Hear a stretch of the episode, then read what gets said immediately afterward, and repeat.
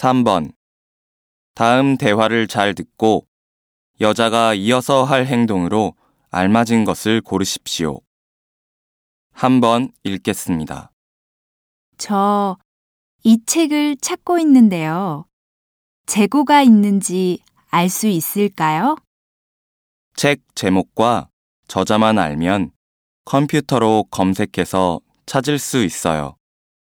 저기에 있는 작은 컴퓨터 보이시죠?